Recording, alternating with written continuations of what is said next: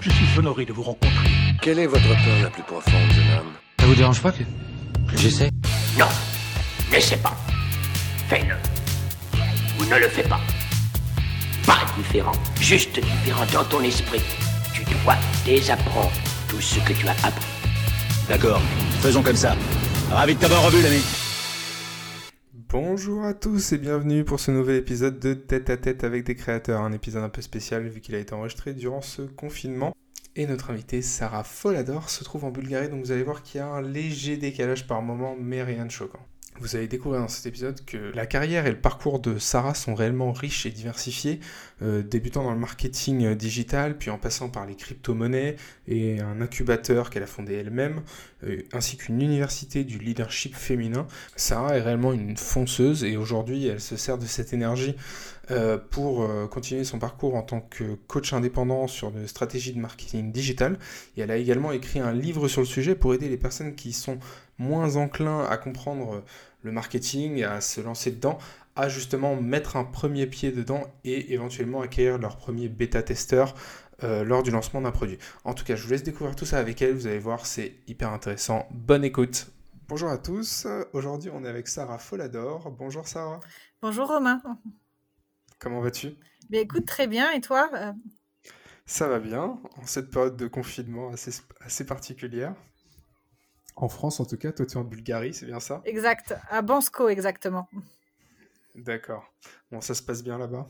Oui, oui, bah écoute, on survit et puis on apprécie euh, euh, cette expérience qui est un peu, euh, on va dire, atypique dans, dans un contexte international qui, qui, qui suscite quand même beaucoup de, de questions, ne serait-ce que par rapport à notre façon de, de faire du business.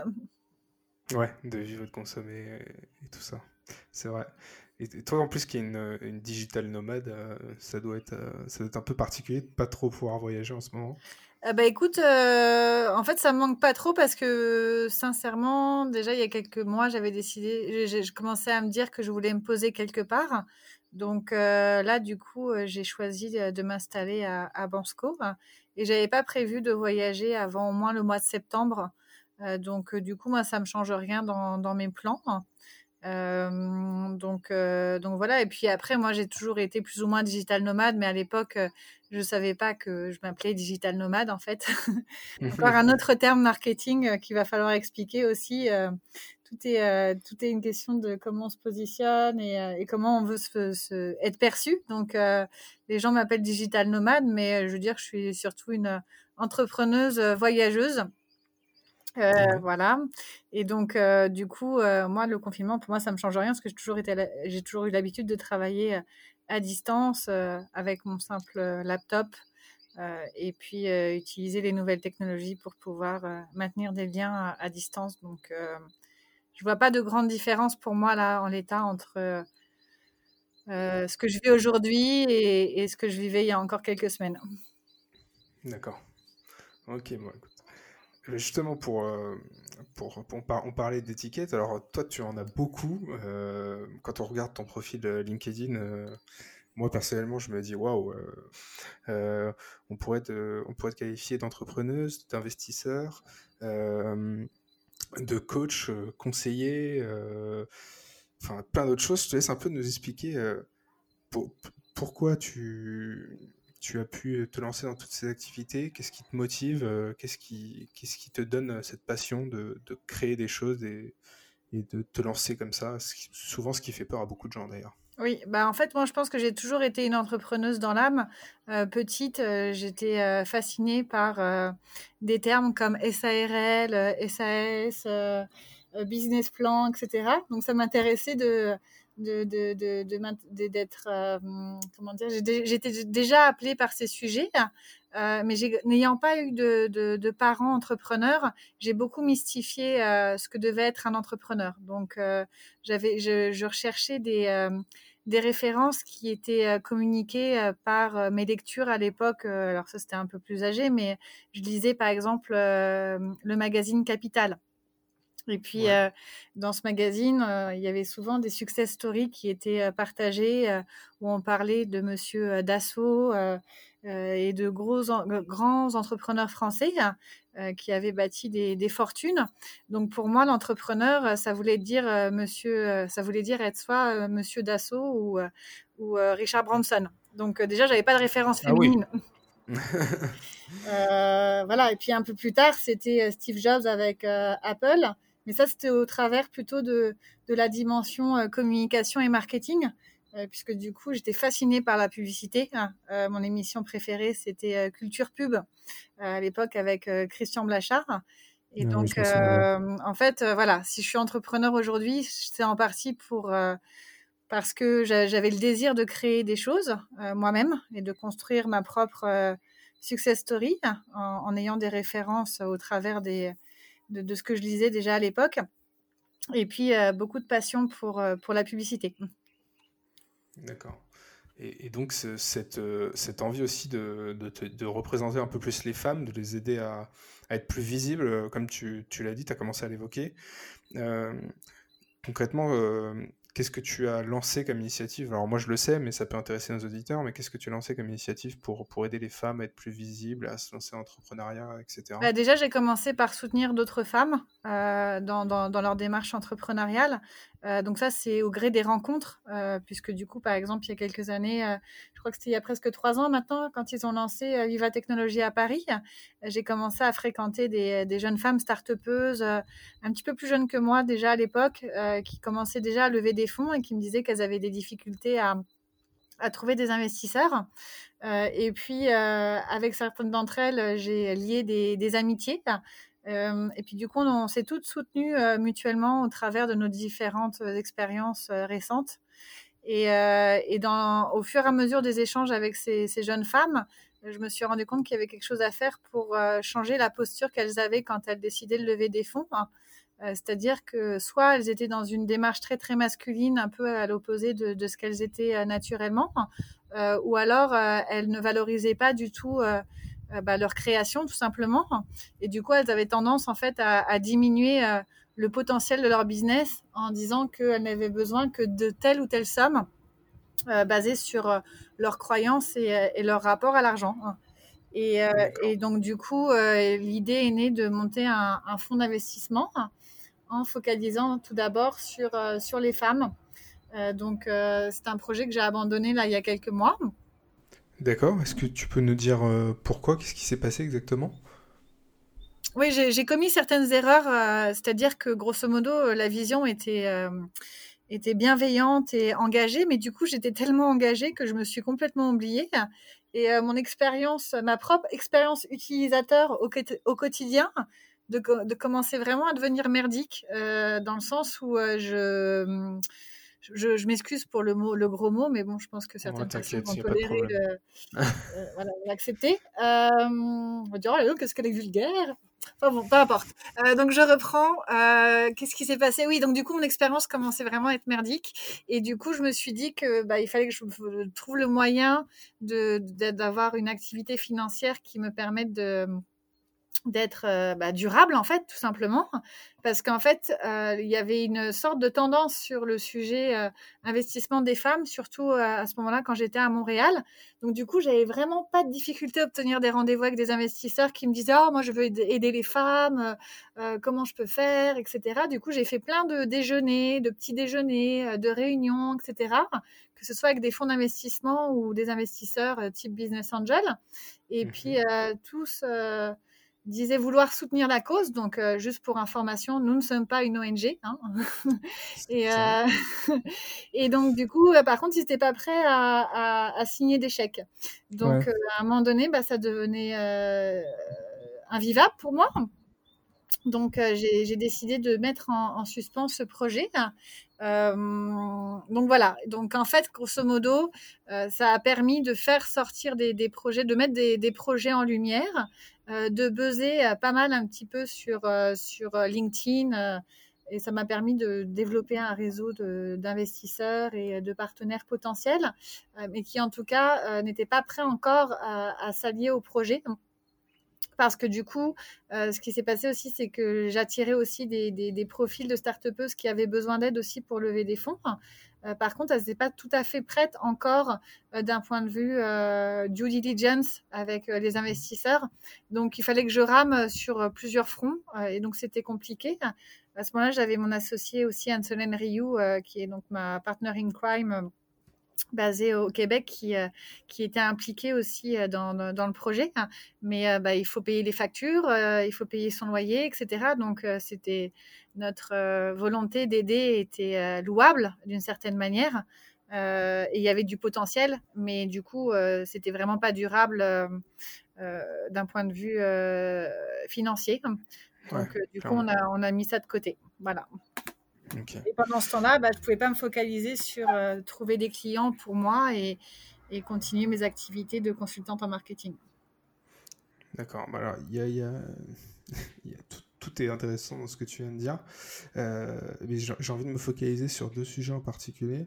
Bien le sûr. premier, c'est une des choses que, que tu as dites, c'est euh, c'est le fait qu'ils avaient envie de soutenir la cause. Alors, ça, ça, me fait rire parce que j'ai l'impression que ça vient encore une fois de, de cette image de l'homme qui s'imagine que les femmes ont besoin d'aide alors, que la, première, euh, la première façon d'aider, c'est juste euh, d'agir et d'investir, euh, dans, dans, dans, ce cas-là en tout cas. et, et, enfin, c'est assez marrant parce que je, je, pense que. Alors, on va finir par dire que j'ai une petite dent contre, contre l'investissement dans ce podcast parce que j'en parle souvent et, souvent je, je, taille un peu dans, dans le dur avec, euh, avec les, les, levées de fonds et tout ça, mais je trouve que c'est un milieu qui est encore assez euh, à la traîne, si tu veux, par rapport à, à, ce qui doit se faire, à ce qui devrait être, euh, ce qui se fait dans le monde, de toute façon, en 2020, et même il y a quelques années. Et je ne sais pas ce que tu en penses, toi, par rapport à ça. quelle est ta vision de, de ce monde de l'investissement et, des, levées de fonds et tout ça, start-up Que moi, je considère qu'il n'y a pas un passage obligatoire pour tous les entrepreneurs. Et au contraire, si tu peux éviter, évite, quoi. Oui, bah, je suis d'accord avec toi. Et puis, ça rejoint euh, la, la, vision de certains de mes partenaires, qui est de dire que la levée de fonds, c'est un moyen d'aller plus vite. C'est pas un objectif en soi et ça ne doit pas être un indicateur de réussite. Euh, l'indicateur de réussite, c'est avant tout une capacité à, sortir un produit, à tenir des engagements et, euh, à apporter de la satisfaction auprès de ses clients qui euh, permet de générer du chiffre d'affaires. Donc la bonne façon d'entreprendre pour moi, c'est celle-ci. Et puis après, parce que justement, il y a un bon produit et qu'on est en capacité d'aller chercher, aller plus vite à la rencontre de notre marché et, en faire une success story, bah là, ça prend une levée de fonds. voilà. Mais euh, toute cette logique de dire euh, euh, on considère que l'entreprise A, B, C ou D est successful parce qu'elle a été capable de, de lever X millions d'euros à, tel ou tel tour de table et parce que derrière, il y a la BPI ou même d'autres d'autres grandes institutions et gros fonds d'investissement, et de dire que ces entreprises-là sont successful pour ces raisons, ça, moi, je suis pas tout à fait d'accord. En tout cas, d'un point de vue perception. Euh, donc voilà. Et puis euh, ensuite, il y a, y a, un aspect qui, moi, me gêne beaucoup, c'est euh, ça, fait, ça fait partie des questions que j'ai pu avoir avec certains investisseurs. Très peu étaient concernés par combien d'emplois est-ce que on va créer ensemble. Et j'ai l'impression que parfois, quand on parle du sujet levée de fonds en France, on néglige complètement euh, l'aspect euh, bah, création de valeur euh, en local en fait et le nombre d'emplois qui peuvent être créés grâce à, à, l'argent qui va être investi et dans quelle durée est-ce que ça va profiter au plus grand nombre en fait.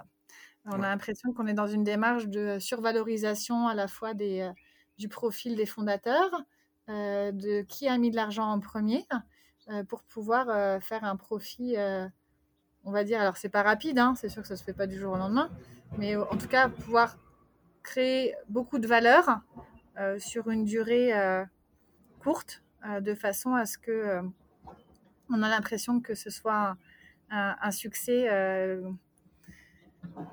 qui peut pas vraiment du tout être, être mis, remis en question, puisque du coup l'entreprise pourra dire, voilà, les fondateurs disent, bon voilà, moi j'ai lancé ça ça valait rien au début et puis euh, j'ai pu faire une sortie et ça a rapporté tant. Euh, Ouais, mais du coup, derrière, on, on perd de vue euh, bah, qu'est-ce qui a été créé comme valeur aussi. Et ça, je pense que c'est important de le valoriser. Mon expérience avec les fonds aujourd'hui, euh, bah, il y a de tout en fait. Pendant longtemps, j'ai pensé que c'était encore que des vieux messieurs qui sentaient la naphtaline, gentil.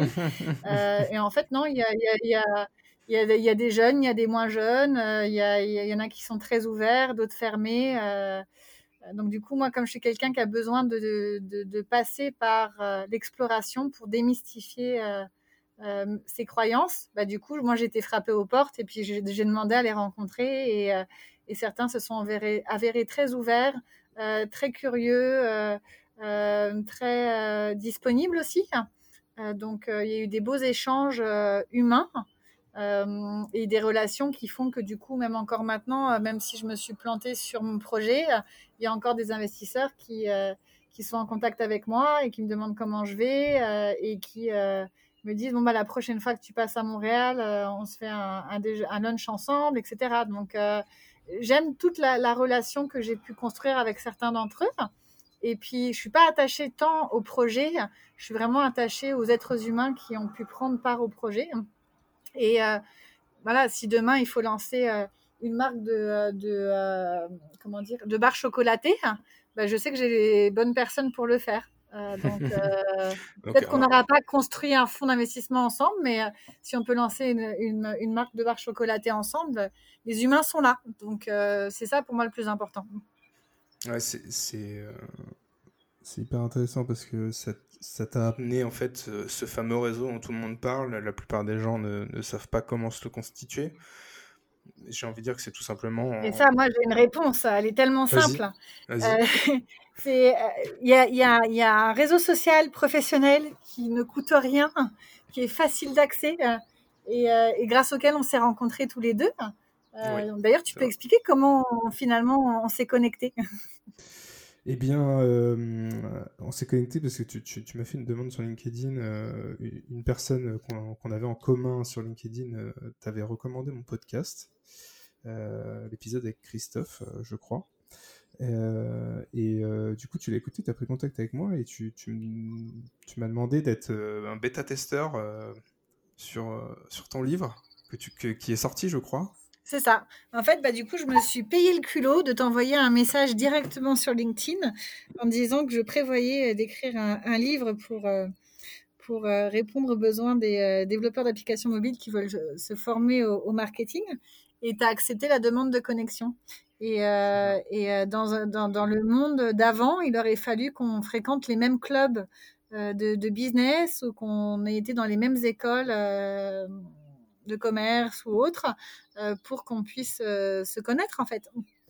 Donc euh, aujourd'hui, l'avantage avec des, des réseaux sociaux professionnels comme LinkedIn, c'est que grosso modo, on a, enfin, on a toujours besoin des autres, c'est sûr, mais on a besoin, de- on on n'a pas besoin de demander l'autorisation à qui que ce soit pour contacter euh, euh, des, des personnes avec lesquelles on peut avoir euh, des, des- des choses à partager professionnellement. Ce qui me paraît important dans ta démarche, quand même, et, je veux le souligner, c'est que il y a la sincérité en fait qui rentre euh, beaucoup en compte. Euh, on est, euh, on est dans un monde où il y a beaucoup de, de- sollicitations qui sont uniquement marketing, qui amené. Et, et, moi, ta démarche dès le début, elle a été très claire. Tu m'as dit que, que avais vraiment, enfin, tu, tu- m'as dit que, tu me connaissais déjà par, par le biais du podcast, que tu, que tu avais écouté et que tu aimais bien euh, ce que je faisais. Et d'ailleurs, je te remercie, ça fait plaisir. Et, euh, et en même temps, euh, tu, tu m'as dit tout de suite, voilà, moi je, je suis dans cette démarche-là, je, suis en train d'écrire un livre, j'ai besoin de bêta-testeurs et je pense que tu as le profil éventuellement pour, pour pouvoir me donner dans la vie. Et en fait, tu as été transparente, hyper honnête, et, et ça, c'est quelque chose qui est appréciable aujourd'hui si on veut construire un réseau, c'est euh, d'être euh, d'être dans la transparence, dans l'honnêteté et, euh, dans l'authenticité. Voilà, en fait, il n'y a pas, de meilleur terme, je trouve, que l'authenticité, et, c'est hyper important. Oui.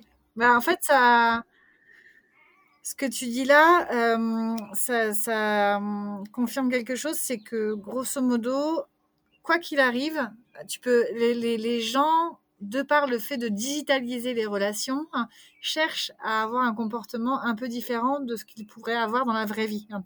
Euh, si toi et moi on se rencontre dans, dans une soirée euh, chez des amis euh, à Bonsco, par exemple, je vais pas faire un, un, long message en disant bah voilà, je fais ceci, cela, machin, etc. et tenir la jambe pendant une heure, tu vois, c'est pas possible. On va d'abord se demander, je vais te demander bah, comment tu t'appelles, et puis tu vas, si, si, si, si, tu es poli, tu vas me demander la même chose, tu vas me demander ce que je fais ici, etc.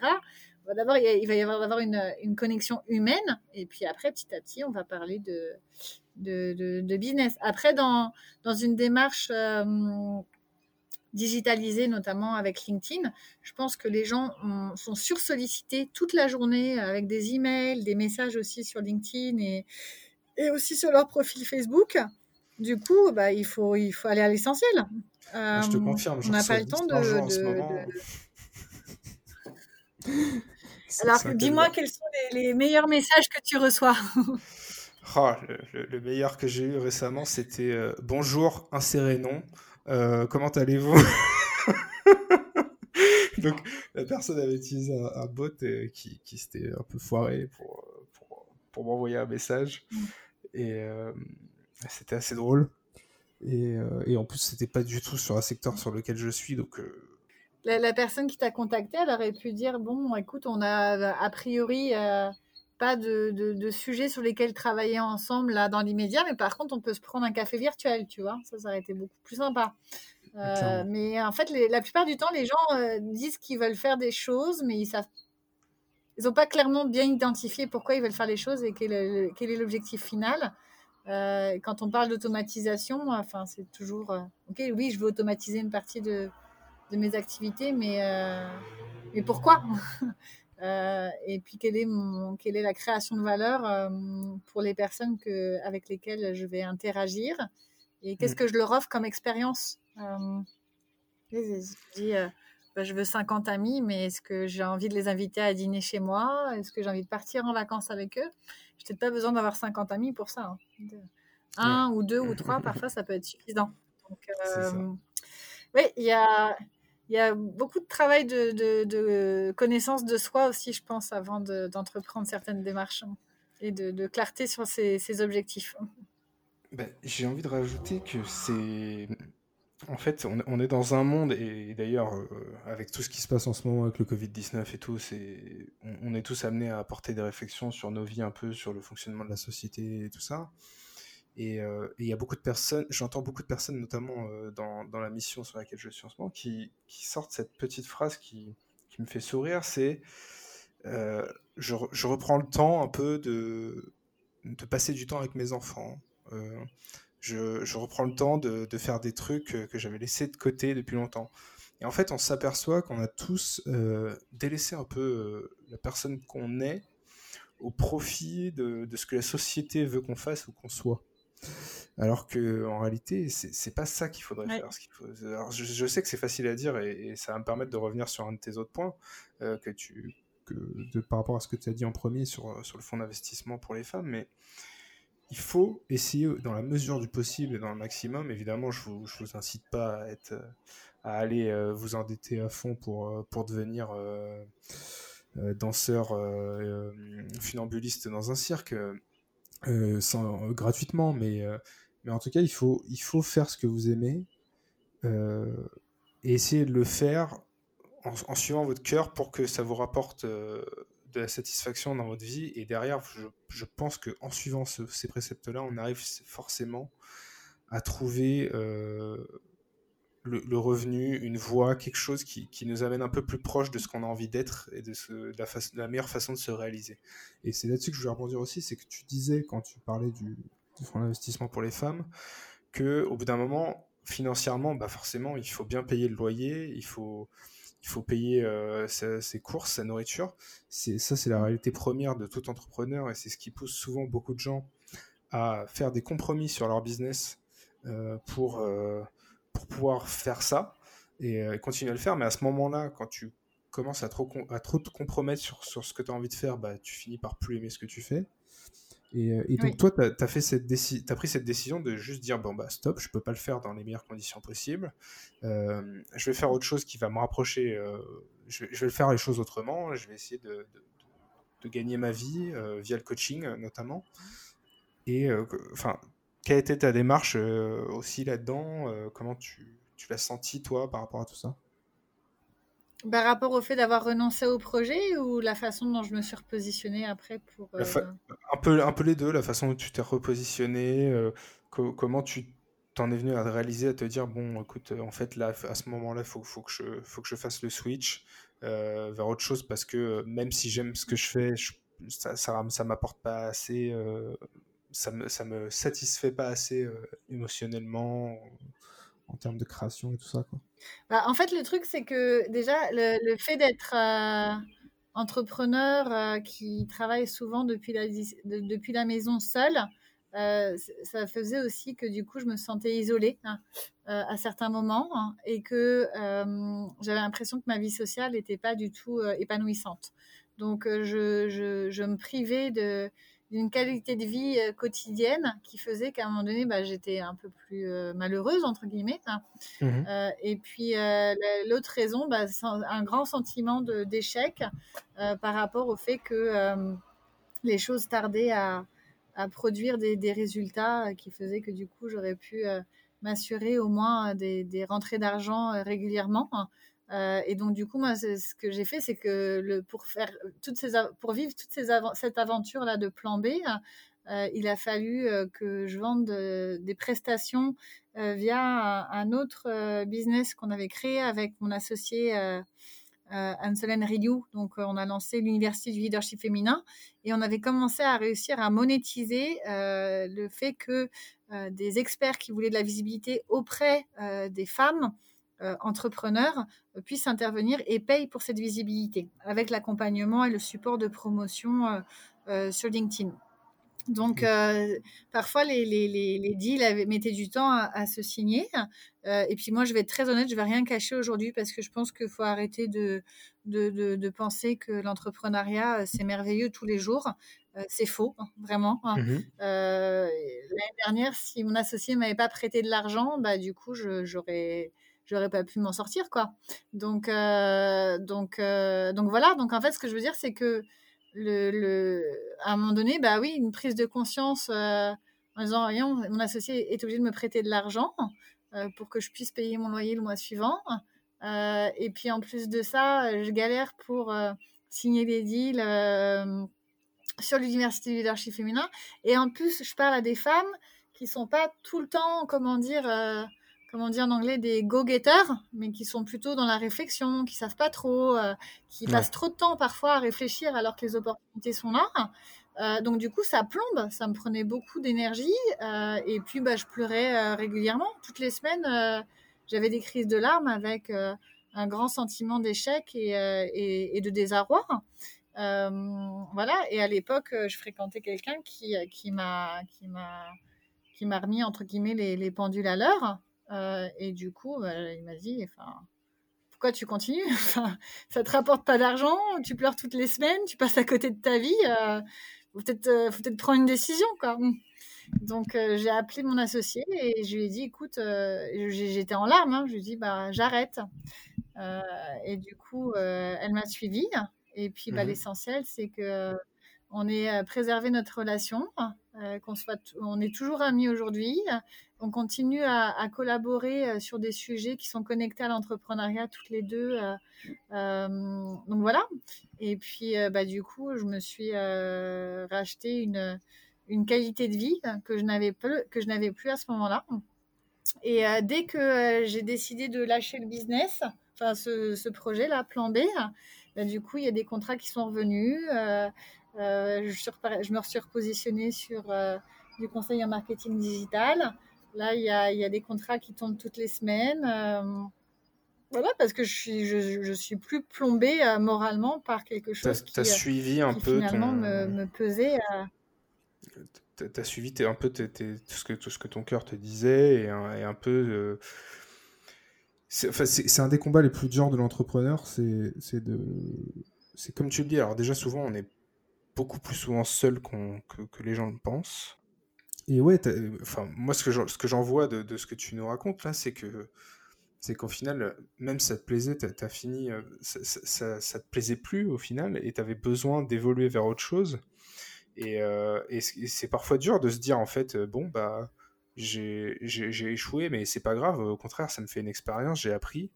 Et c'est vrai que c'est un des trucs les plus durs à, se dire. Et, et en fait, tu as décidé d'évoluer encore plus pour, pour pouvoir faire ce qui te plaît et te sentir mieux. En fait, le truc, c'est que quand tu pars dans un projet comme ça, tu es tellement porté par la vision et l'engagement et toute l'énergie que tu es prêt à mettre que du coup, tu, deviens un espèce d'outil qui se met au service de la vision. Et du coup, en fait, tout ce qui est autour de toi, tu le négliges complètement. Parce que tu as, ta mission et tu vas aller jusqu'au bout, etc. Donc, en fait, l'erreur, c'est qu'à un moment donné, tu passes vraiment à côté de ta vie. Euh, tu passes à côté de, des bonnes choses qui peuvent te donner confiance en toi. Euh, tu passes à côté euh, des moments qui font que du coup, tu te sens dans ton leadership. Parce que c'est pareil, on parle de leadership et tout. oui, alors d'accord, c'est super. Mais franchement, quand, quand, quand, tu dois manger, quand tu sais pas comment tu vas payer ton loyer le mois suivant et, et qu'en plus de ça, tu as des, des des interactions avec d'autres êtres humains qui sont uniquement basées sur euh, l'atteinte de ton objectif, donc qui est de, monter euh, le fonds d'investissement, là en l'occurrence pour moi, bah, du coup, à un moment donné, ça craint. Enfin, c'est, euh... Ouais, t'es que dans le transactionnel et t'es plus dans le. Et donc là, du coup, ton leadership, euh, bah, il, est, il est quasi inexistant. Il est, c'est que de la façade, en fait. pour moi, le leadership, c'est avoir du pouvoir sur, euh, sur soi, sur la façon dont on sent, sur être conscient de, de ce qui nous rend heureux, de, ce qui euh, nous apporte du, ce qui nous procure du bien-être. Après, c'est facile de. Je te fais quelques photos sur Instagram et sur LinkedIn, et puis on a l'impression que je suis super dans mon leadership. Hein. C'est facile, ça. C'est la mise en scène. Hein. Mais non, mais eh ben, ça c'est hyper intéressant. C'est exactement ce que tu fais. J'arrête pas de dire que c'est hyper intéressant, mais toute cette conversation est, géniale et je t'en remercie. Mais, mais c'est vrai que euh, c'est exactement ce que tu dis. C'est que c'est que c'est facile de se laisser dicter euh, ce que la société veut bien nous montrer en fait. Euh, Instagram, tout ça, c'est pas la vraie vie. et tout à l'heure on parlait d'authenticité et c'est exactement ça. Être authentique d'abord avec soi-même sur la situation dans laquelle on est à n'importe quel moment, et ça fait pas forcément de vous un pessimiste d'admettre euh, que ça va pas ou que, que les choses se passent pas bien, et ensuite euh, être authentique avec les autres, et donc bah, quand, quand on peut plus, on peut plus, quoi, et on passe à autre chose, et même, euh, je, dis de suivre ce qu'on ce que, ce qu'on a envie de faire et tout, parce que justement, en fait, il faut, des fois on a l'impression qu'on veut certaines choses, et on réalise pas qu'en fait on les voulait pas jusqu'à ce qu'on les fasse. Et c'est pour ça qu'il faut toujours être réaliste avec soi-même. J'avais une conversation avec un CEO il n'y a pas très longtemps euh, d'une entreprise. Euh, euh, enfin bref, je ne vais pas donner le nom, mais il, me disait que, lui, un, jour, avant, il était dans une structure où, où, il avait commencé en bas de l'échelle et son objectif, ça avait été de monter, monter, monter, monter en permanence. Et un jour, il, il a réussi, il a monté tous les échelons un par un et il est arrivé à ce poste de PDG de la boîte. Euh, mm. dans laquelle il est rentré. Il arrive au poste de PG. Quand il est arrivé là-haut, il s'est dit, mais en fait, euh, c'est pas ce que je veux faire. Je, je, suis là, je... ça ne me plaît pas, ça ne me va pas. Il, me, il, me disait, il s'est rendu compte de tout ce qu'il avait dû faire pour en arriver là. Mm. Euh, la, politique, les, les, les guéguerres personnelles avec les salariés, le fait d'écraser les autres pour pouvoir monter, montrer qu'on est le meilleur et tout ça, c'est quelque chose qui lui allait pas. Et, et, au final, il a l'impression d'être profondément dénaturé et ça lui convenait pas. Mmh. C'est marrant ce que tu dis. Personne n'a envie d'arriver à ça. ça. ça. me fait penser à une conversation avec ma sœur euh, il y a quelques années. Euh, j'étais assistante de direction euh, dans, dans, une, dans un établissement public en, région Île-de-France. Et, et, puis du coup, je venais d'obtenir un poste à la communication. Et ma sœur voyait bien qu'à l'époque, j'étais déjà, entre guillemets, alors j'aime pas ce mot-là, carriériste. Euh, parce que euh, du coup, elle voyait déjà mon état d'esprit euh, entrepreneurial, parce que je changeais régulièrement de boulot, parce que je voulais évoluer. Juste pour faire court, hein, je suis en, entre l'âge de 16 ans hein, et, et puis, on va dire 22-23 ans, je suis passée de babysitter à, bah, de babysitter à, à assistante de direction. Euh, donc pour une, une belle, belle euh, un, bel établissement public, euh, renommé, dirigé à une époque par Nicolas Sarkozy. Et, et voilà, mhm. et tout ça sans diplôme, euh, sans piston, euh, juste euh, en n'étant pas d'accord avec ce qu'on m'offrait à chaque fois, en, en, allant de job en job, mais avec la volonté d'apprendre et puis d'évoluer. Et puis ma soeur m'a dit ah mais tu, tu te vois quand dans quelques temps et tout? Je lui dis non mais moi à, moins de 30 ans, je suis j'ai ma propre boîte ou je suis CEO ou je sais plus quoi. Et elle m'a dit non mais euh, elle dit mais elle dit oui mais ça se trouve tu seras chef des cafés. et euh, elle dit est-ce que moi j'étais attachée en fait à ce moment-là au titre, euh, au prestige du titre. Et euh, un peu plus tard dans ma carrière professionnelle, par exemple, j'ai travaillé chez euh, Nexity, donc une filiale du groupe Nexity. Et je suis arrivée là-bas en intérim. Après, j'ai évolué un petit peu en tant que chargée de dossier pour tout ce qui était euh, vente en, en VFA. J'ai fait quand même pas mal de choses. et tout ça pour dire que ce dont je me suis rendu compte, c'est que grosso modo, euh, ce qui comptait pour moi, au final, l'essentiel, c'était pas le prestige de l'entreprise pour laquelle je travaillais, c'était la qualité des interactions que je pouvais avoir avec mes boss. Euh, est-ce que j'apprenais quelque chose avec eux? Euh, Est-ce qu'ils me donnaient des outils pour que moi je puisse me développer humainement et professionnellement parlant? Et ça, c'était devenu mon meilleur indicateur pour euh, accepter ou pas un poste. parce que du coup, du prestige, la couleur d'un logo, la perception de l'image d'une entreprise, ça, ça se marquette et ça se remarquette à l'infini. Hein. mais grosso modo, mmh parce que on pense qu'il y a du prestige, on perçoit qu'il y a une, du, prestige, on se dit on va mettre tous les moyens pour euh, aller travailler dans telle ou telle entreprise ou pour accéder à tel et tel poste. Mais sincèrement, si euh, si on a des collègues affreux avec lesquels on s'entend pas tous les jours, euh, si si on est obligé de de ruser en permanence pour pouvoir atteindre ses objectifs, etc. Ben c'est fatigant. Et puis et puis il y a de fortes chances que qu'on soit, qu'on soit malheureux au bout d'un moment. Donc, euh, et en fait, la, la, la, quête du titre, euh, pour moi, c'est, c'est, euh, un leurre. la, tête du, la quête du statut, c'est un leurre aussi. ce qui est important pour moi aujourd'hui, c'est ma, ma, priorité, c'est vraiment mon bien-être au quotidien et la qualité des interactions que j'ai avec les gens que je fréquente au quotidien. Ça, pour moi, c'est le meilleur indicateur de réussite. Euh, et puis, euh, et puis aussi, euh, malgré tout ce qu'on peut dire, là, on dit oui, non, mais l'argent fait pas le bonheur, etc. L'air de rien, bah, ça y contribue quand même. et que du coup, quand on est entrepreneur, il faut vraiment pas perdre de vue le fait que il faut trouver le moyen de trouver un, modèle économique qui rapporte de l'argent assez rapidement, hein, parce que les conséquences sur son état mental et sur sa santé, hein, parfois peuvent être vraiment très, très, très, importante. Euh, c'est exactement ça qui me gêne souvent avec beaucoup de avec le, avec le, principe d'élever de fonds et tout ça, c'est que euh, je, comme, tu le dis, l'argent est, important surtout quand on est entrepreneur. Et parce que en plus, euh, par, des fois, quand on a des salariés et tout, il y a, des vies qui dépendent un peu de, de la capacité de la, de la boîte à produire, à produire quelque chose de valeur et à le revendre. Et en fait, euh, euh, alors moi je, je, pense sincèrement au fond de moi que, que, que l'argent est, est, une des préoccupations principales, mais elle ne doit jamais excéder euh, la, la, le sens de l'entreprise, le sens de, de, de, la boîte.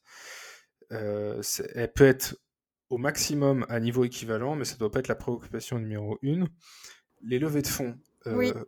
Quand, quand, on passe, quand on pense que levée de fonds, euh, on, se met à penser que pognon et euh, on se met à penser que à la revente. On oublie un peu pourquoi est-ce qu'on a fait ça. Et en fait, je trouve que quand on pense lever de fonds d'abord, il y a beaucoup de gens qui pensent même plus à comment je peux faire de l'argent avec ma boîte, mais plus comment je vais vendre mon idée de telle façon à ce qu'il y ait des mecs qui veulent mettre de l'argent dessus, même si ça n'apporte aucune valeur. Oui. Et, et c'est pour ça que je rebondirais sur ce que tu as dit en disant que ouais, tu dois trouver comment faire de l'argent avec ton idée, mmh. avec ce que tu as envie de faire, sans la dénaturer. Si tu te vois, si en viens à faire trop de compromis, encore une fois, je reviens sur cette rengaine que j'ai déjà dit tout à l'heure, mais si tu en viens à faire trop de compromis, ça veut dire que tu dénatures ce que tu fais. Tu dénatures ton, projet bah, et tu le fais plus que pour l'argent. Et potentiellement, c'est à ce moment-là que justement tu risques de pas en gagner et de pas en générer parce que tu vas le faire que pour la levée de fonds. Ouais. Euh, en fait, je te rejoins. Euh, et puis, euh, ça, ce que tu dis là, ça reconnecte avec une des, un des constats que j'ai fait en, faisant des recherches, notamment quand je voulais monter mon fonds d'investissement. Euh, j'ai vu très vite les limites de, de- des bénéfices d'une levée de fonds. Au sens que, grosso modo, moi, après, je ne vais rien te cacher, hein, je vais être très, très franche. Euh, mon ambition, quand, j'ai, quand je voulais monter les fonds d'investissement, c'est d'être capable de monter, euh, d'accompagner des, des startups jusqu'à les aider à entrer en bourse. Euh, ça, c'était vraiment mon, mon ambition. Pourquoi? Mhm. Parce que je me suis dit, euh, si on amène plusieurs femmes à réussir l'entrée en bourse de leur entreprise, on va changer le mindset des, des investisseurs et la perception euh, qu'ils pourraient avoir euh, sur l'idée de miser sur des femmes. Euh, parce que du coup, là, c'était vraiment, grosso modo, l'idée de faire un, un POC, une preuve de concept, comme on dit en, en bon langage startup, et euh, une preuve de, sa- de- de concept. Et en fait, euh, tout ça pour dire que euh, ce dont je me suis rendu compte en regardant un peu comment fonctionnaient les fonds d'investissement et comment était structuré l'écosystème de levée de fonds, c'est vite beaucoup de compromis pour le porteur de projet. Euh, notamment, par exemple, on va chercher parfois à limiter sur euh, euh, l'entrée euh, au capital d'autres investisseurs. Euh, parfois, on va dire, bah non, là, parce qu'il y a tel investisseur qui a mis du cash, euh, on ne veut pas qu'il euh, y ait un investisseur américain qui mette les pieds là-dedans. Euh, et puis, euh, on va limiter aussi les ambitions à l'international de peur que, euh, que euh, ça tombe pas à l'avantage des investisseurs. Ou même les premiers investisseurs, eux, ils veulent avoir maximum de, de, de, comment dire, de, valeur ajoutée hein, assez rapidement. Donc, il va vite chercher à se, dépêcher, à se, se débarrasser euh, de, ses actions euh, en allant chercher d'autres investisseurs. Donc, et tout ça, par exemple, euh, sur le, le fait qu'il ne soit pas clair aussi sur les raisons pour lesquelles il a vraiment envie d'investir dans l'entreprise. Tout ça pour dire que, euh, déjà, ça c'est un truc que j'ai appris récemment, euh, quand un investisseur il met de l'argent, il y a très peu de chances finalement qu'il perde, qu'il ait beaucoup à perdre. Euh, pourquoi? Parce qu'en France, surtout, il y, a, il y, a, le système de défiscalisation qui fait que ouais. du coup, euh, euh, donc au final, celui qui gagne, souvent, euh, c'est pas ceux, ceux auxquels on pense. Euh, voilà, ça c'est la première chose. Donc quand on parle de risque, la plupart des investisseurs sont quand même plutôt bien, bien, bien préparés à ça. Et ensuite, l'autre point, c'est de dire, je pars sur une, une levée de fonds. Ok, mon but c'est d'apporter de la valeur à mon entreprise rapidement. Euh, et donc, du coup, ça revient finalement à acheter un appartement à, à un certain prix aujourd'hui et à considérer qu'il vaudra plus euh, dans, dans, un an. Euh, mais en attendant, c'est qu'est-ce que je, comment j'utilise cet argent-là et quel impact ça a sur euh, ma communauté et sur mes utilisateurs? Et moi, j'ai un exemple euh, qui, qui, me tient à cœur depuis des années, c'est Blablacar. Blablacar, à la base, c'est ah. disruptif. C'était pour, c'était censé en tout cas, moi, la façon dont, dont je voyais les choses, c'était quand même quelque chose d'assez populaire euh, qui permettait à, à, monsieur et madame tout le monde qui n'avaient pas les moyens de se payer un billet SNCF pour aller visiter leur famille, d'avoir une alternative à moindre coût en faisant du partage de, de voitures. Et moi, je l'ai vraiment ressenti et vécu comme, ce, comme cela au moment où, où, euh, où, où ça a commencé à, à, à se développer en France. Et puis, euh, je pars 7 ans au Canada. J'étais même là, il y, a, plus de 7 ans, il y avait un événement organisé par la BPI, ancien Oseo, hein, à l'époque. Euh, et euh, Frédéric Mazella était venu présenter Blablacar. Et, là, je reviens 7 ans après en France.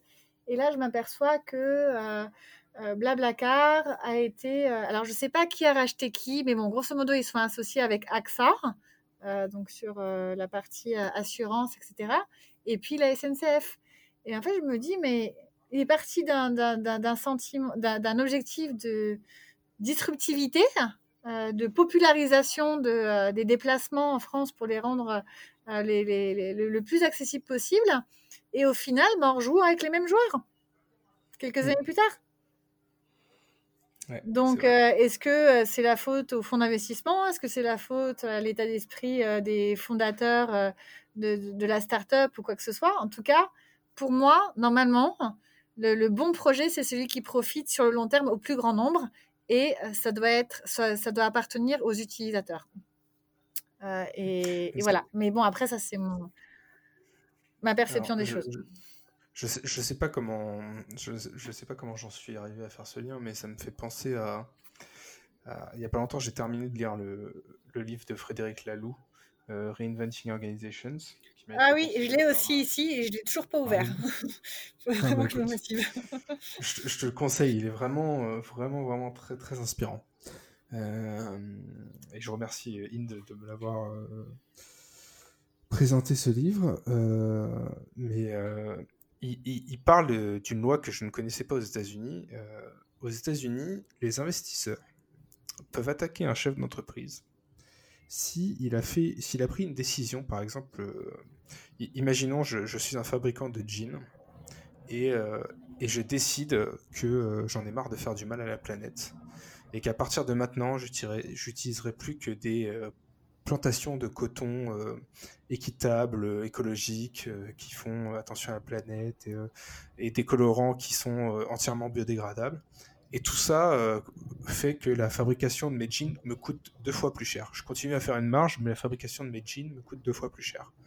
Et bah si moi je suis un investisseur de cette boîte aux États-Unis, alors je ne sais pas si en France c'est le cas aussi, mais ça m'étonnerait pas que ce soit le cas, euh, je peux, en tant qu'investisseur, porter plainte contre le PDG parce qu'en fait, il m'a fait moi gagner moins d'argent que ce que j'avais espéré.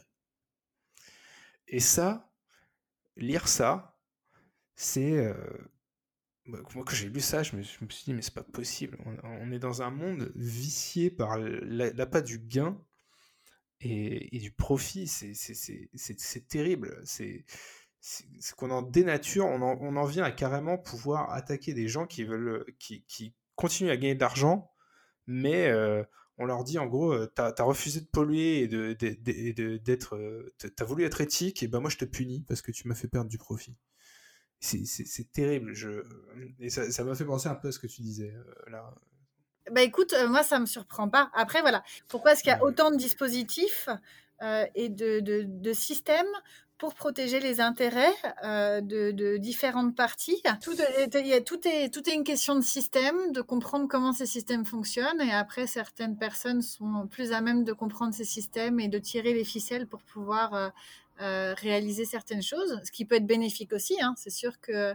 Mais d'un autre côté, je me dis, si on, si on considère euh, la démarche entrepreneuriale, pour moi, elle est avant tout déjà une aventure euh, humaine. Euh, et donc, du coup, pour moi, un entrepreneur, si on le définit en dehors des concepts marketing ou des catégories socio-professionnelles et tout ce qu'on veut, c'est quelqu'un qui a décidé de passer plus de temps euh, et d'investir pour pouvoir trouver une solution à une problématique sur laquelle il se penche. Voilà. Pour moi, ça, c'est ça, c'est un entrepreneur. Et puis ensuite, euh, parce que du coup, euh, sa solution répond à une problématique, et bien là, du coup, là, on part sur la création d'une entreprise. Puisque du coup, il y a des parties prenantes, etc., dont il faut protéger les intérêts et, limiter les risques en fonction de leur implication, etc. Mais en, dehors de ça, il y, a une sursystématisation euh, de, de, toute démarche justement de, création. Euh, moi, une erreur que j'ai faite il y a quelques années, alors c'est pas vraiment une erreur, hein, c'est toujours l'apprentissage, mais euh, pour moi, quand, quand j'ai démarré mon premier business, j'avais 26-27 ans en France, donc j'étais salariée quand même, donc je m'assurais quand même un, un mi- minimum de revenus et tout. Mais euh, j'ai passé des heures à m'enquiquiner, à savoir pour quel statut j'allais opter. Mais vraiment. SARL, SASU, euh, SAS, etc. Et en fait, ça, ça apporte strictement aucune valeur à mon entreprise. À, à ma- à- à la- démarche, à ma démarche entrepreneuriale, ça n'apportait absolument aucune valeur.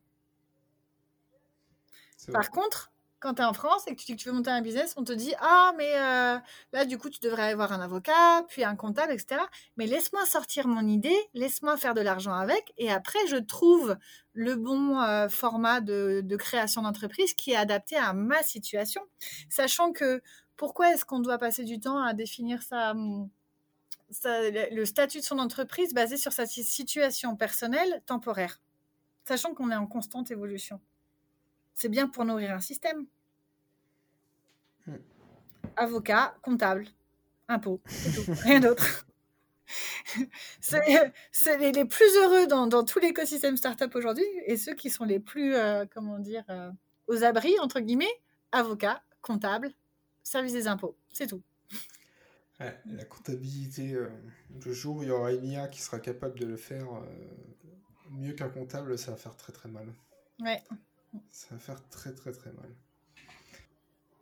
Il y a un autre sujet sur lequel je voulais revenir avec toi. Euh, on parlait du fait que tu étais une, euh, digital, euh, digital nomade.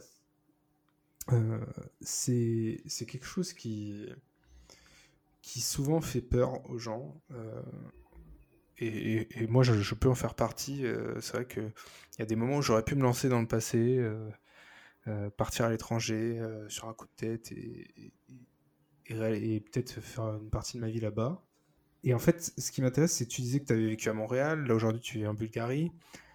comment, tu, comment tu trouves déjà le courage de, de, de, te dire, bon, bah, allez, je pars. Euh, si tu peux nous raconter un peu comment ça se passe comme ça, cette, cette vie de digital nomade. Et... Ok. Euh, déjà, première chose, j'ai quitté la France quand j'avais 30 ans. Et mon plus gros problème avant de décider de partir à l'étranger, et notamment d'aller vivre au Canada, euh, précisément à Vancouver, ma plus grande angoisse, c'était mais qu'est-ce que je vais faire de tous mes vêtements? Où est-ce que je vais les mettre? Et comment je fais? Parce que du coup, si je quitte mon appartement, après, comment je vais faire si ça se passe pas bien? Euh, euh, J'aurai pas d'endroit où revenir, etc. Euh, et puis, euh, donc ça, c'était ma première question qui m'a freinée pendant longtemps, de pas savoir ce que j'allais faire de mes vêtements. J'étais même pas inquiète du fait de pas, de pas savoir parler anglais. Non, non. Moi, mon obsession, c'était de savoir qu'est-ce que j'allais faire euh, de vêtements. Et puis la deuxième chose, euh, ça a été les, démarches administratives qui me stressaient aussi, l'idée de d'appliquer, de devoir faire un dossier en ligne euh, pour demander ma, mon permis vacances-travail auprès des autorités canadiennes. Pour moi, ça me paraissait une montagne.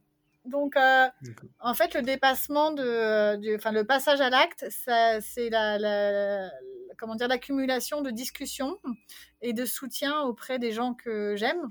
Donc, euh, déjà ma sœur, euh, qui avait déjà vécu quelques années auparavant à Toronto, euh, qui avait ouvert le, le bal euh, bah, de Je vis à l'étranger. euh, puis mmh après, elle a vécu euh, à Madagascar et au Maroc. Et je me suis dit, si ma sœur est capable de le faire, moi aussi, je devrais être capable de le faire. Donc, du coup, j'ai quand même, j'avais des gens autour de moi qui, qui, qui avaient déjà vécu à l'étranger et ça m'inspirait aussi. par contre, là, après toutes ces années de, de voyage, etc., je me rappelle d'une discussion que j'ai eue avec ma tante avant qu'elle décède il y a quelques années. Euh, et elle m'avait dit, Sarah, c'est bien de savoir, euh, c'est bien de partir, mais il faut savoir où tu reviens. Euh, donc là, du coup, ça a été un, ça a nourri des réflexions qui font qu'aujourd'hui, j'ai décidé de me poser un petit peu en Bulgarie et de construire ici mon camp de base pour me sentir bien et savoir que j'ai toujours des points de repère qui, qui me rassurent et, et, un environnement dans lequel je me sens bien.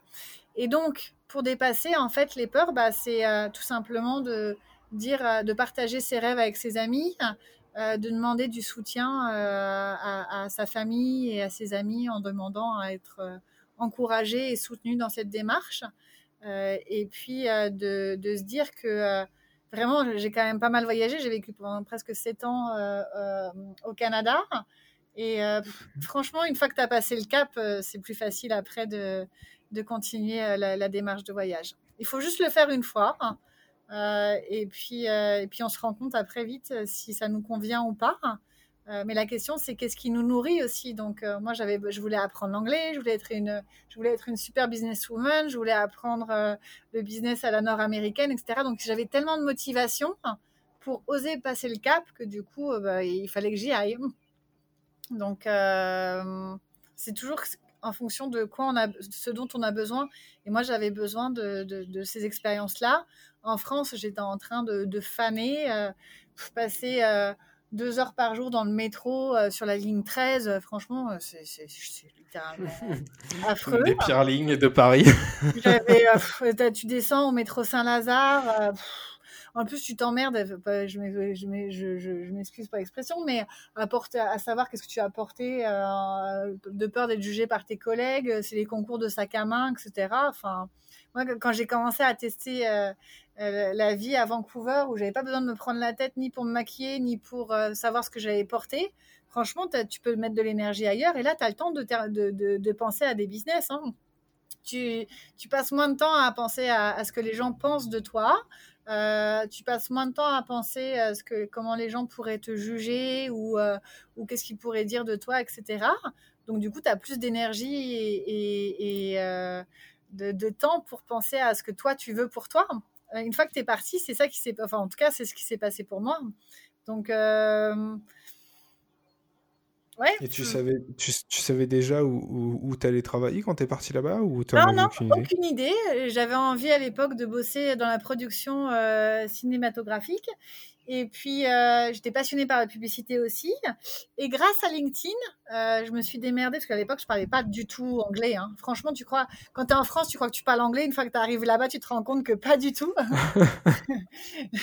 et, euh, et donc, du coup, une fois que je suis arrivée là-bas, qu'est-ce qui s'est passé? Bah, Déjà, et après, c'est passé quelque chose dans, dans ma vie personnelle qui fait que du coup, j'ai eu un- une grosse prise de conscience. Mais je suis arrivée là-bas et une semaine après, ma soeur m'appelait pour me dire que ma tante était décédée.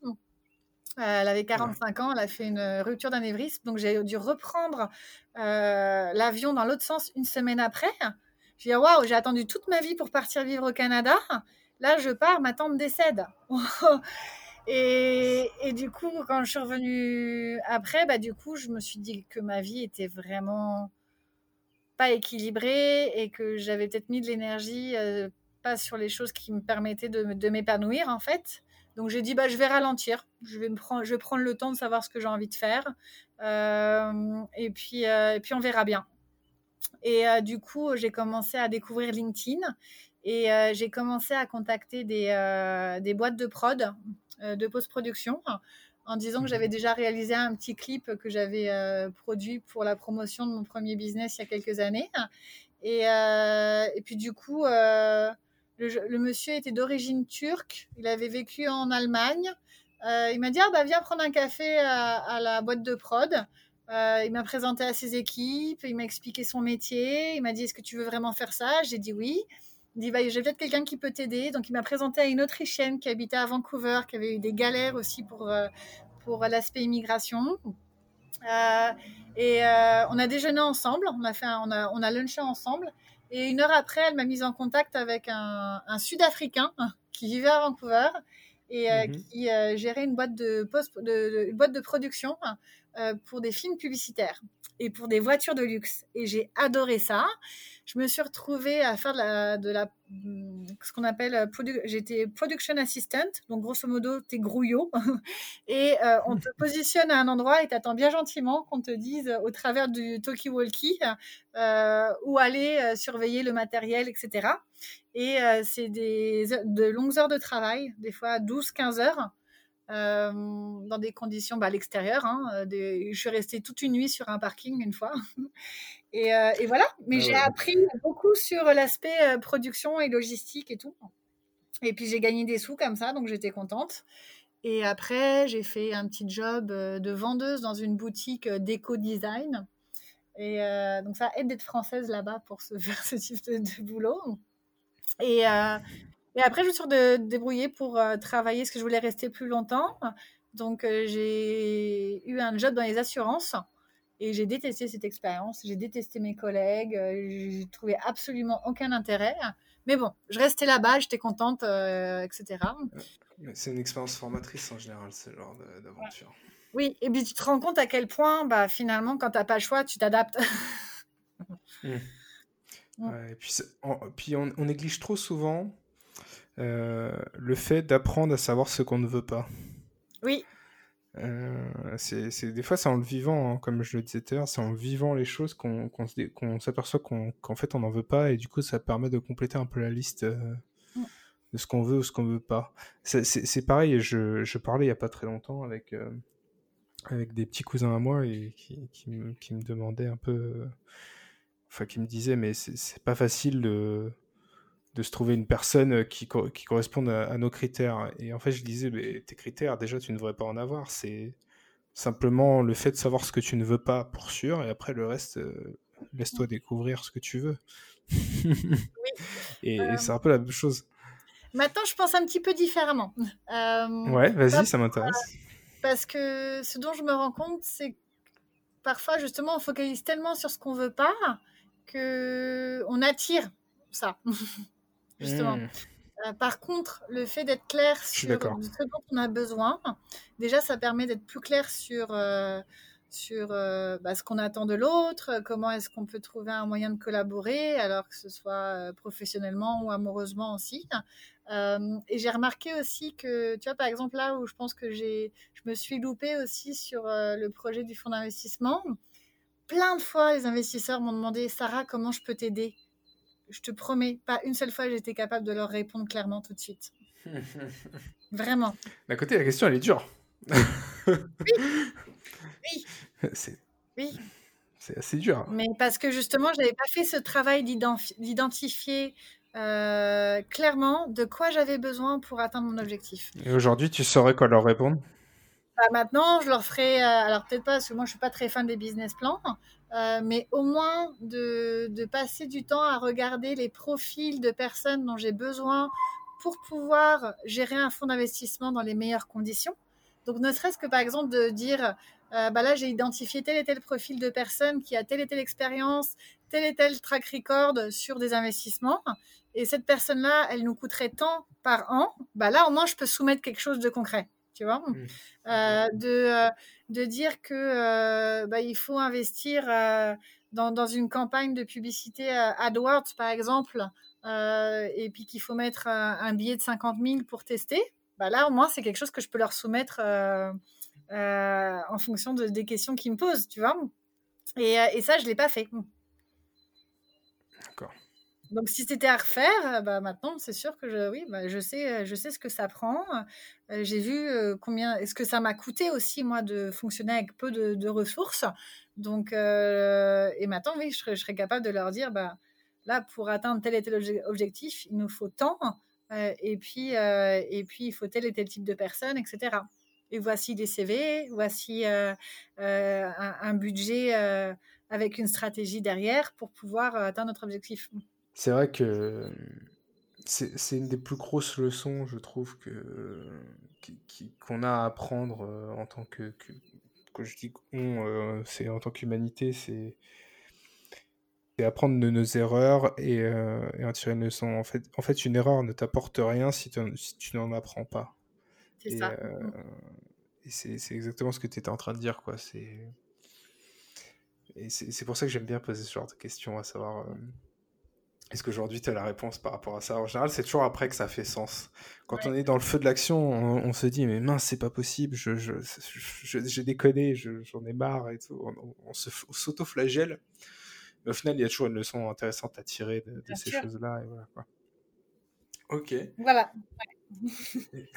Et écoute, Sarah, on arrive à la, à la fin du podcast. Euh, je, vais, je vais te poser euh, deux dernières petites. Est-ce que déjà tu as une citation favorite? euh, à partager avec nous Ah oui, alors je me souviens plus du nom de l'auteur.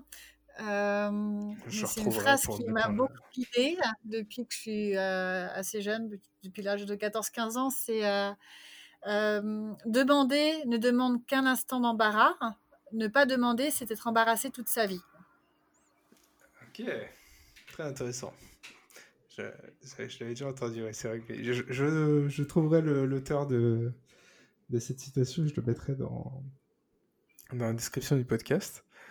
Merci. Et, euh, ensuite, est-ce que tu as des livres ou des films ou des documentaires, quelque chose que tu voudrais re- recommander aux gens qui, nous écoutent, euh, qui a changé éventuellement ta vie ou autre, je ne sais pas? Euh, le hasard n'existe pas. Alors pareil, je suis incapable de te reciter, de te retrouver l'auteur.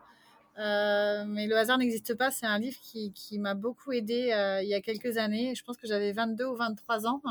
Euh, J'étais bloquée dans, une prise de décision et puis je, crois beaucoup en fait aux rencontres et, à notre capacité à tirer à soi des, des réponses à notre question.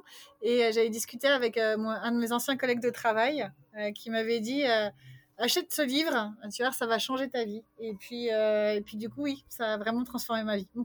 D'accord. Et un autre livre un peu plus tard, donc ça c'était il y a 3-4 ans, non, non, plus, ouais, non, ouais, 2 ou 3 ans, ça s'appelle You Are a Badass de Jen Sincero. Donc c'est un livre de euh, comment dire comment on dit de, de développement euh, personnel Mhm. euh, qui est bien amené. Elle est très très vulgaire, euh, mais elle parle très cash et, euh, et je l'aime beaucoup parce que du coup elle te met face à, à, à ta propre réalité euh, en décrivant que grosso modo bah en t'expliquant que ça tient qu'à toi de te bouger les fesses pour pouvoir euh, transformer les, les choses et euh, bah, ça prend des actions et puis ça prend une une prise de conscience aussi hein, sur ce qu'on veut. Euh, tu vois, typiquement, un, des exemples là que je suis en train de réaliser aujourd'hui, euh, elle dit, euh, elle parle de l'exemple d'une jeune femme qui, euh, qui a quasiment pas d'argent, qui est en dette et qui rêve de s'acheter une maison, mais elle sait pas comment faire.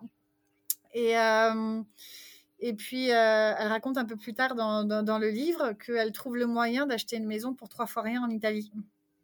Et de manière complètement euh, anodine. Il n'y avait rien de planifié. Elle avait juste mis, euh, elle voulait juste ça. Et euh, bah là, en ce moment, moi, dans, dans les intentions que j'avais mis il y a quelques années, c'était vivre auprès des montagnes, donc c'est super. Euh, et là, je suis en train de, de- de participer à un projet de création d'un village de tiny house. D'accord. Tu, tu peux Et, nous euh, expliquer un peu ce que c'est? Oui, alors une tiny house, c'est une toute petite maison euh, qui est souvent faite en container. Euh, Tu sais, Mhm. les containers des bateaux hein, que tu peux réaménager. Il y a des belles il y a des sociétés qui, qui les fabriquent sur mesure. Et tu les positionnes sur, des, sur un trailer, là, sur un, un- un grand camion. Donc tu peux déplacer ta maison quand tu veux. Et euh, l'idée là de, de ce village, c'est de, euh, de vivre en communauté. Donc ce sera un éco-village euh, et qu'on puisse s'autosuffire sur pas mal d'aspects. Un Donc avec, retour euh, au minimalisme, quoi, un peu. C'est ça, oui. Donc, euh, donc voilà, et ça, c'est, tu vois, par exemple, ce, ce- ce matin, on est allé visiter le, le terrain, euh, puisqu'on a des amis qui, ont, qui sont propriétaires du terrain. Et donc là, on a commencé à discuter des différentes options. Donc, on va commencer par un MVP euh, pour euh, tester l'expérience, peut-être probablement au mois de, euh, pour cet été. Et, puis, bah, si ça nous plaît, bah, on continuera l'expérience. D'accord. Écoute, intéressant. J'ai hâte de, voir ce que ça va donner. Et puis, j'espère qu'on pourra te recevoir à nouveau dans le podcast pour justement voir un peu l'avancement de tous ces trucs et tous ces projets et, et en rediscuter ensemble.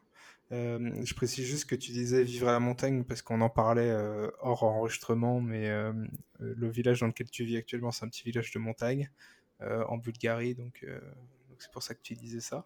Donc c'est Oui. très cool. Et, et voilà, est-ce que tu veux ajouter un dernier mot pour la fin? Eh ben déjà, merci pour ton accueil et puis pour ce bel échange digital. Ben, Merci à toi. Et franchement, c'était un plaisir de te recevoir. Et, euh, et de toute façon, euh, comme je te disais, bah, au plaisir de suivre un peu tous tes projets et euh, qu'on se tienne au courant. Je mettrai aussi le lien vers ton livre euh, dans la description du podcast.